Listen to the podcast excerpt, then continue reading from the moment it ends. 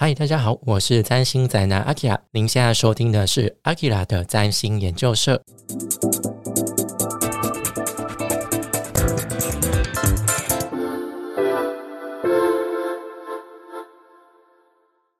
嗨，大家好，我是占星宅男阿 k 拉。今天要来聊聊二零二二年十二月份的重点星象解读。老样子，邀请到茶站的小茶来跟我一起聊聊。嗨，大家好。好，那按照惯例，我们一样先来聊一下，就是十一月份的生活，或者是对于星象的一些感受。那你十一月份过得怎么样呢？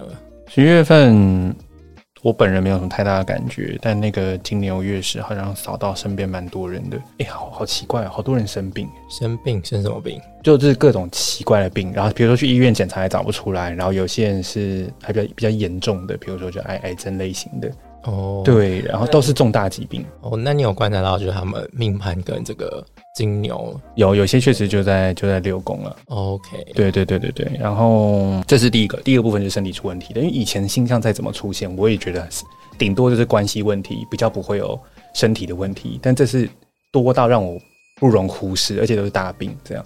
然后另一个就是最常见的，就是比如说被悔婚。离婚、分手这种，就是另一大种，就是这样类型的人。你朋友蛮多戏的，对啊，蛮多戏的，感觉就是活在一个暴风圈当中。没错，通确实就有符合这个形象的概念，就是忍，他们应该大概知道有问题了，只是忍到最后一刻才爆炸的那种感觉。我的话呢，十一月份其实也没什么太大的感受，都一直在找工作，就这样。然后还有就是选举结束了，那选举的结果就是对我而言就是没有那么乐观啦，就这样。但我觉得就是选举本来就是有输有赢啊，那我觉得执政党可能就需要检讨一下这次到底在选战策略上出了什么问题，对，是不是侧翼太夸张了呢之类的。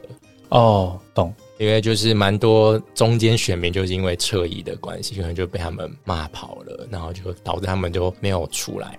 但我觉得这次选举的结果其实也有蛮多太夸张的部分啊，比如说有一些那种已经有前科或者是有案在身的人，他们还可以当选。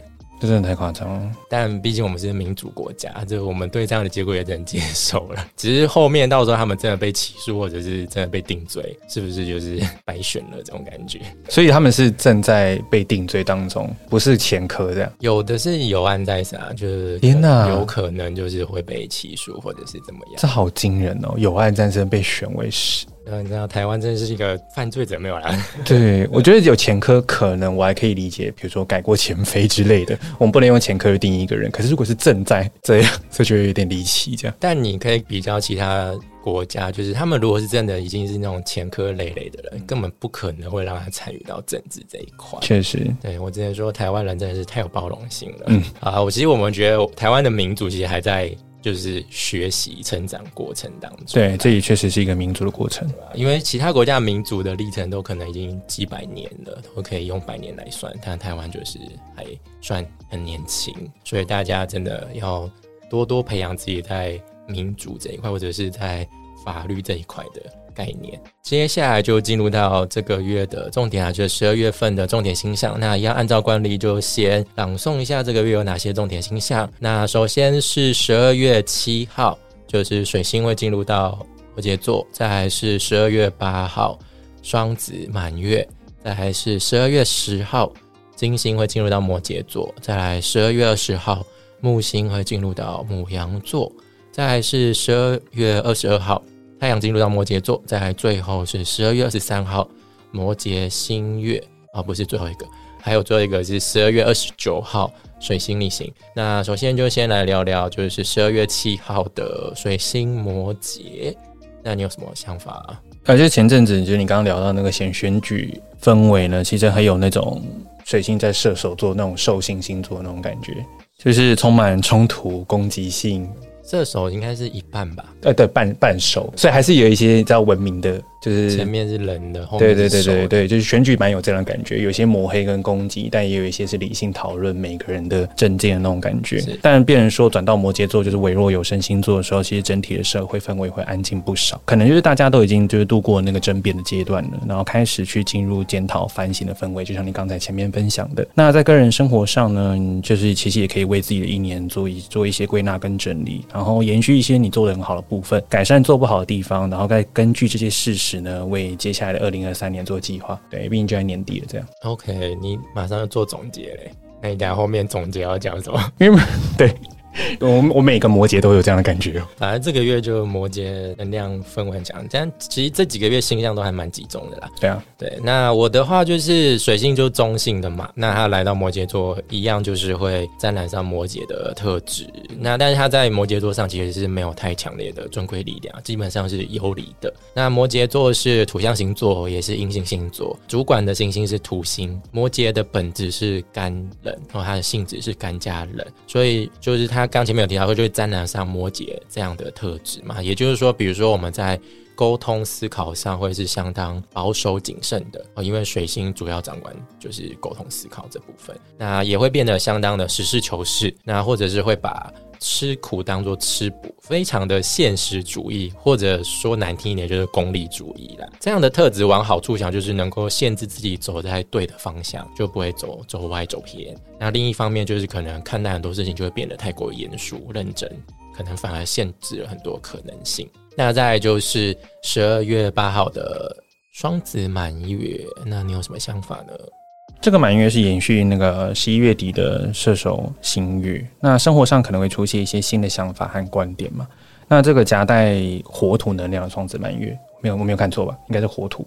星跟土星，嗯，月亮跟火星合相，然后他们六合跟三合的就是土星水平这样，所以变成说，嗯，这个火土就是来验收这个观点有没有被落实在生活当中。那如果在过去就是前半个月，如果你都没有足够的行动力，就可能真的有人化身成你的火星和土星，用那种非常带有压力的方式呢，来逼迫你前进。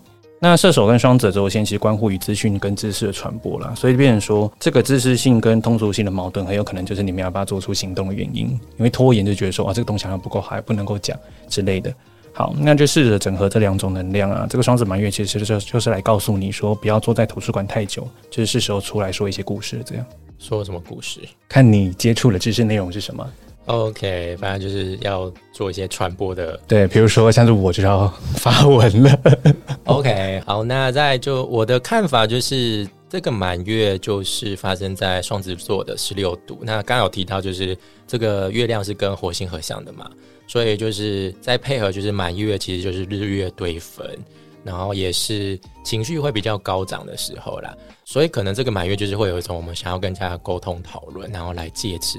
得出一些结论，但是可能不会那么的圆满顺水，因为带有火星的能量。那刚刚有提到也有带有土星的能量嘛，这两个都是凶星，所以反而这一次的满月所带来的成果或者是收尾，会带有一些冲突或者是对立的层面在。那最后就提醒，就这次满月是发生在双子座十六度上，所以你的上升太阳、月亮是位在变动星座的。十一到二十一度之间的朋友会特别容易受到这次满月的影响哦。那再就是十二月十号，金星进入到摩羯座。那小蔡，你有什么想法呢？接续水星，这是第二个进入摩羯座的内行星呢，所以你会从从想买什么就买什么的金星射手，到就是精打计算的进摩羯。那因为你到年末了，各种打到骨折的折扣，像是黑色星期五，哎，黑色星期五不懂哎，它一定要是十三号吗？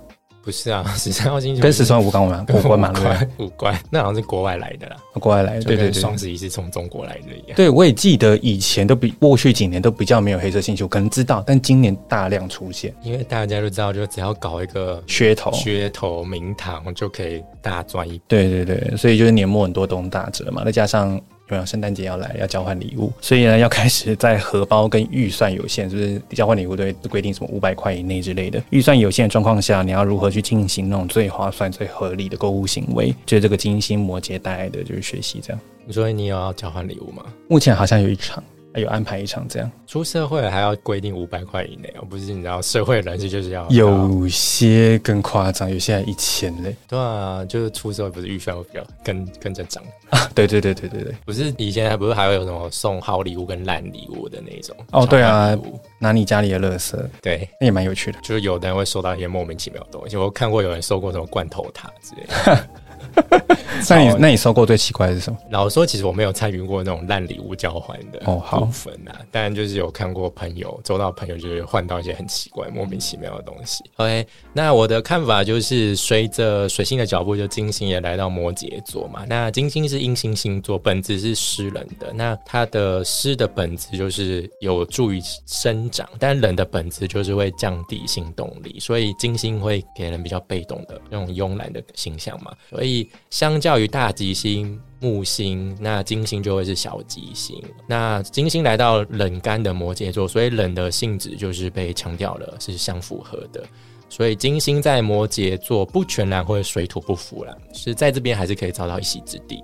那就是喜欢享受愉悦的金星，只要天时地利人和，它在摩羯座上也是可以找到一些乐子的。所以这一段期间，我们说。找的乐子不会单纯只是为了爽而爽，我，就是会带有强烈的目的性的，那才会去愿意做这些事情。比如说参加某一个聚会，不会单纯只是来社交、聊天、喝酒的。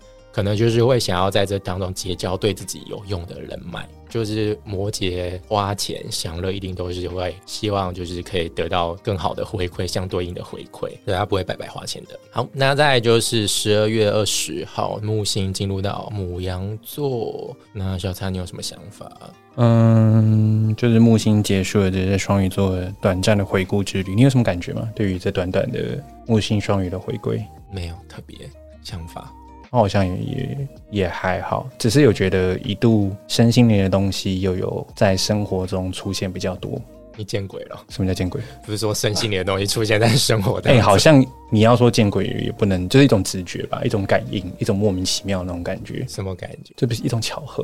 比如说你正在想这件事情，这个东西就出现在你面前。哦，对对对，那可能要去庙里收金。然后这是呃，但这个星象你也知道，木星木羊已经。第二次回归了吧？就是今年五月有聊过这件事情，所以木星在母羊座其实会鼓励每个人去展现自己的个人特色跟风格。那其实不论美丑，不论好坏，不论文雅或是粗俗，只要你敢展现的这个舞台就是你的。那在整体社会氛围，你可以从之前他五月的时候在母羊时候就有感受到火药味。那像是乌克兰战争，虽然正正式乌克兰战争的起点是在二月，但是白热化的时候差不多就在五月，在今年中的时候白热化。然后还有是我们的那个。国际恶邻居强化那个骚扰跟威胁那个状态，然后其实你们大概都已经可以预见到，就在接下来二零未来二零二三年五月木星进到金牛之前的这个社分氛围大概也会持续的。了解，上个月就是在十月二十四号木星在双鱼座恢复顺行之后，又再次进入到了母羊座嘛，就是因为它就从双鱼座又再次往前走，然后一直到十二月二十号。就进入到母羊座，那会说再一次，就是因为刚前面有提到，就是他今年五月十一号的时候，其实就已经有先行进入过母羊座一次了，就去小小的探路。不过之后又遇到逆行，所以这一次十二月十号这一次木星进入到母羊座，算是正式进入。因为在未来一年，它就主要就是会待在母羊座上。占星传统上，就刚刚前面有提到，木星是一颗大吉星嘛，就带有扩张放大的力量。其实就是像是非常营养的肥料，就是会带来成长、扩张、扩展。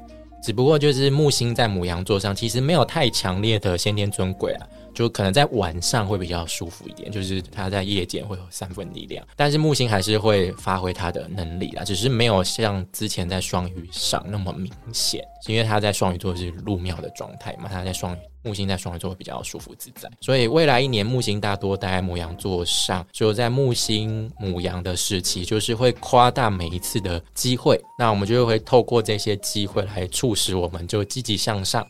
那每一次木星所带来的机会，都会是一场热血的冒险啊、挑战啊，所以带有木星特质的勇者们，就是会特别受到木星的眷顾，也就是说遇到挑战。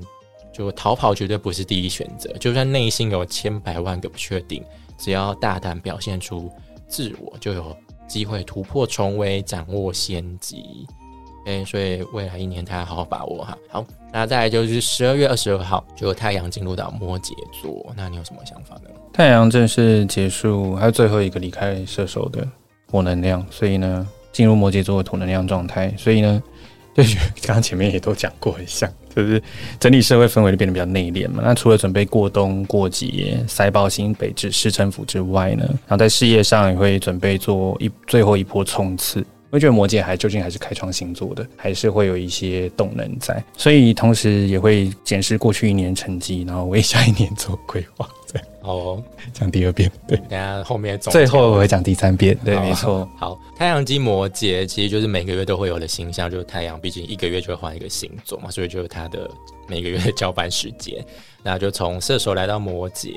那太阳进入到摩羯，其实就是那一天，十二月二十二号，就是传统节气的冬至，正式进入到冬季。那所以大家记得汤圆吃起来。你个人有什么喜欢的汤圆种类吗？我是客家人，所以我喜欢吃里面有包绞肉的那种咸汤圆。哦，跟我一样哎，竟然我是客家人。对，但我我真的不喜欢甜汤圆，真假的，任何一种都不能接受。嗯，我顶多吃一颗，我吃了第二颗就觉得好腻，好想吐。好哦，那你为什么不喜欢？我没有，我没有不喜欢甜汤圆，你只是比较喜欢咸的。那我比较相较起来，就是因为咸汤圆对我来说就是充满着童年的回忆。因为我原来我阿妈家就是以前会卖咸汤圆，很好吃，真的。题外话，然后就是太阳进入到摩羯座，那之前我就会把太阳比喻成就是各种不同的长辈嘛，那所以来到摩羯就会是那种不苟言笑、很严肃的长辈，就你只要不乖不听话，一定就会给你家法伺候那一种，就给我去罚跪，然后就会展现出那种不动如山的威严，所以要。注意，就是未来一个月，太阳在摩羯座上跟其他行星形成相位的时候，就是这个铁面无私的大长辈准备要升堂的时候了。所以建议各位，就未来一个月都要皮绷紧一点，不要有太越矩的行为啦，就是守规矩一点，也不要去新北市政府，但我可以回家。很难哦，就是你们应该就是要跟市长好好沟通，就不要再办在板桥了。嗯，那再就是十二月二十三号，就是摩羯新月。那你有什么想法呢？这个摩羯星月呢，会为了成就，呃，拼搏努力。那可能是你想要趁年末的时候拼最拼最后一波表现，所以呢，会很刻苦耐劳、忍耐压抑，然后强忍的情绪，都已经比较做了一年了，就快要休息了，就是再忍最后一刻，做出更多的贡献。那这个这个星月呢，其实也受到木星的旺势接纳，所以其实会有贵人激激励跟相助，但心里还是有一种，就是我真的办得到吗？就算别人鼓励你，你还是会去自我怀疑。对，所以这个激励呢，反而会让你自己更有压力。成就确实很重要了，但在过程中可以学习用轻松的态度去面对，放下呢对自己过高的要求跟期待，平常心才会有稳定的表现。然后，所以当你越来越想要得到一件事情的时候，你其实就越要懂得放松跟休息。强大的外在表现来自于内在的坚定、轻松。那我的想法就是，这次新月是发生在摩羯座一度。那发生在初度数上，所以也蛮符合新月所象征的新的开始。只不过月亮在摩羯是路线的，所以它在这边发挥不了实力。一切可能都是由太阳主导，不是每一次的新开始都会是让人充满希望，都会是顺利的。所以我觉得，如果这一次你要配合这个新月展开一些新的行动的话，在事前一定要从长计议，否则只会让你感受到强烈的万事起头难，就是让你碰壁碰到。怀疑人生，所以要多加留意一下。呃，再就提醒，就是这一次新月发生在摩羯座一度上，所以上升太阳、月亮是位在开创星座的零度到六度之间的朋友，会特别容易受到这次新月的影响，要多加留意。那再就是这个月也是今年的最后一个星象，就是十二月二十九号水星逆行。那你有什么想法呢？我觉得我我对于水星逆行想要讲的话，你刚才都已经在潜移默化在讲。摩羯星月的时候刚好讲起了，因为你刚刚在讲，比如说要做思考、做规划，因为水星就是思思考的转折跟跟曲折，所以变成说水逆的时候就会去让你去检讨一下你过去有哪些计划不做的不够缜密，做的不够完善，所以你因此呢就会需要花更多力气去建构这些 SOP 跟架构。那其他注意事项 要好。既然都都录了，就还是要说了，就注意，就是电子仪器的备份、资料的备份，然后还有什么？提早出门，避免就是交通事故导致交通上的延误。那因为呢，也是十二月二十九号，就这这接下来这个月到过年前都蛮有过节氛围的，那就迟到就算了，算了，不能 不能。什么叫迟到就算了？对，我的想法就是。年底前又来了一次水逆啦，其实这是今年第四次的水逆。水逆大概一年就三到四次啊，有第四次比较难得的时候。那今年其他三次分别就是在一月、五月、九月发生。那前面三次发生的水逆都有一个共同点，都是从风象星座开始逆行，最后在土象星座回复顺行。都是跨星座的逆行，所以影响范围会比较广一些。就从这次今年十二月开始的逆行，一直到明年二零二三年，就是整年的可能三到四次的水逆，都会是发生在土象星座上的，不论是开始到结束，都是完完整整的在土象星座上。就是没有跨星座的，那这一次就主要也就是在摩羯座上逆行。水星在摩羯座上带来的影响，刚刚前面就有提到嘛，就十二月七号水星进入到摩羯座，就是我们在沟通思考上，就是会沾染上摩羯座那种实事求是、很务实的特质，或者是会以目标取向，会有很强烈的目的性。遇上逆行，就表示这样的思考模式会带来一些阻碍或者是问题。但逆行不全然是负面的啦，有时候逆行会带来一些。缓冲的效果，让我们有机会可以悬崖勒马，重新做出调整。所以，当你觉得你自己讲话太无聊、太严肃的时候，我觉得场面已经开始冷却的时候，可能就要留意一下了。好，那以上就是十二月份的重点星象解读。那最后就来做个总结吧。那你的总结是什么呢？我要讲第三遍了，大家准备好了吗？对，摩羯的能量就是规划跟 SOP 嘛，所以我们可以把这个规划能量应用在过去的一年，毕竟都已经在十二月的年末了，可以跟过对过去做一些检讨，但要记得检讨跟自我批判之间的差别，就是去知道你做了什么，不要去批判它，然后把好的延续，坏的在未来这一年做改善，改善就好。然后我要推崇一件事情，就是做年度规划。嗯，大家都会觉得说，而是就是其实类就是类似所谓的新年新希望，但我觉得适度的年度规划其实可以去帮我们做整个年度的一个，可以推动我们整个年度的行动。所以你有开始在做年度规划了吗？有，我现在就是在我的方式就是我也先列草稿，我先列下我明年想要做的事情，然后甚至在十二月或是明年一月的时候开始把这些事情填在未来一年的时间表上。所以你明年准备要发几篇文呢？哎，对，这个就是就是我去年做不好的地方，我今明年可以努力的地方。大家紧盯着他，我觉得没有贴文就是去呛他，快点。那其实我的结论也差不多，可以做个年度回顾，然后准备迎接一下二零二三年。那刚有提到就可以做年度规划，其实年度规划一直有一个很有名的方法，就是做不知道有没有大家有没有听过，就是子弹笔记。就是在国外或者是在这几年，好像在台湾也蛮盛行的了。给大家可以参考看看。那以上就是二零二二年十二月份的星象解读。如果喜欢这一集的内容，欢迎订阅阿基拉的占星研究社。如果对本频道有任何想法，想问我的问题，都可以到 Apple Podcast 或者是 First Story 留下五星评论。另外，你也可以用行动来支持我，一次性的或者是每个月赞助九十九元，帮助这个频道持续运作。以上相关内容都可以在节目资讯栏当中找到传送门哦。那就祝福大宇宙保佑各位平安顺遂，下次再见喽，拜拜，新年快乐，拜拜。